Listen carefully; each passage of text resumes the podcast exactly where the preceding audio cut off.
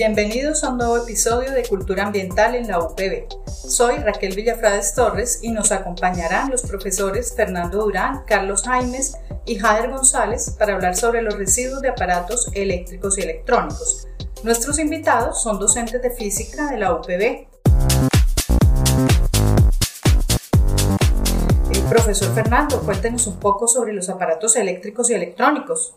Un aparato eléctrico, profesora Raquel, es aquel que maneja corriente alterna.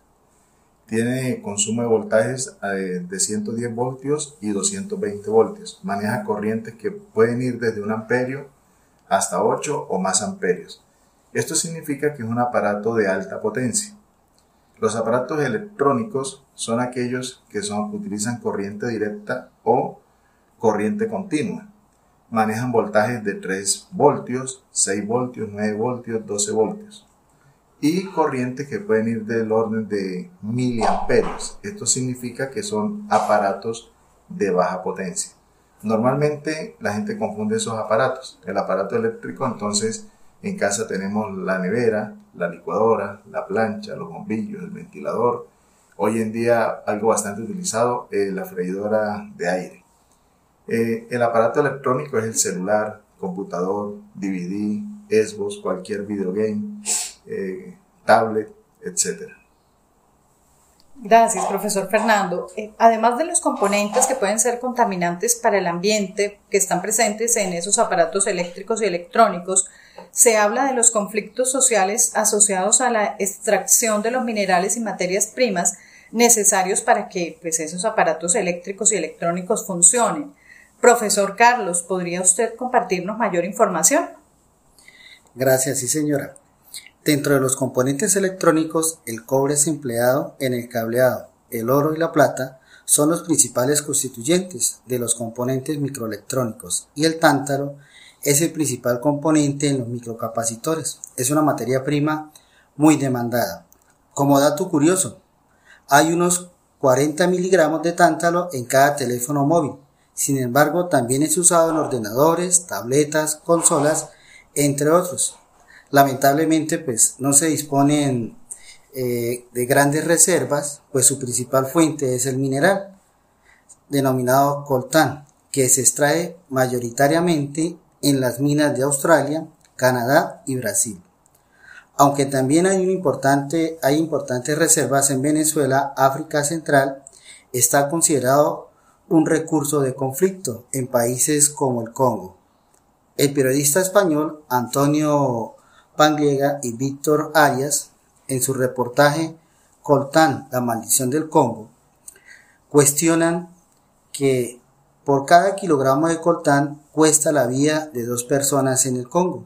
Más de 120 grupos armados se lucran de la extracción ilegal de este mineral para comprar armas con las que cometen masacres masivas sobre poblaciones civiles y secuestran niños para convertirlos en máquinas de matar.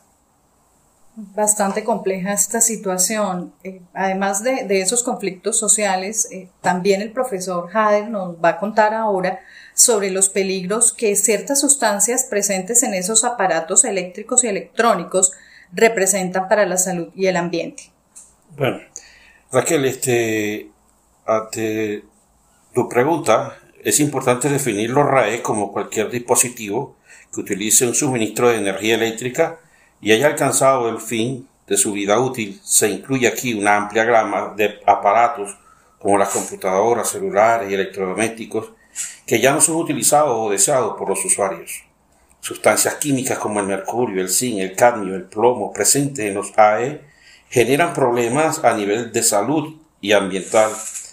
Así, por inhalación y contacto, el mercurio genera problemas estomacales, trastornos renales y neurológicos, alteraciones genéticas y en el metabolismo.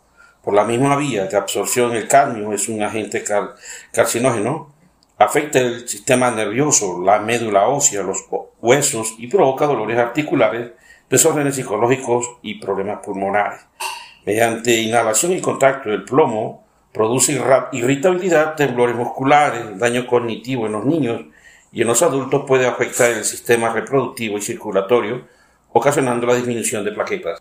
Sí, dados los graves problemas socioambientales y para la salud que son provocados por los residuos de aparatos eléctricos y electrónicos, nosotros, los consumidores, debemos entregar aparatos que no usemos en los puntos de acopio establecidos para tal fin o en nuestra universidad participar en campañas como las recolectrones. Sin embargo, además de eso, es necesario desarrollar una verdadera conciencia ambiental que nos permita comprender que el problema de la basura electrónica es una verdadera bomba ambiental a explotar y que el consumo más responsable, sin dejarnos llevar por el deseo compulsivo de comprar los aparatos de última generación, es necesario para mitigar este grave problema ambiental. Gracias por escucharnos y recuerda, en la UPB se vive la cultura ambiental. Te esperamos en el próximo episodio sobre consumo responsable y huella ecológica.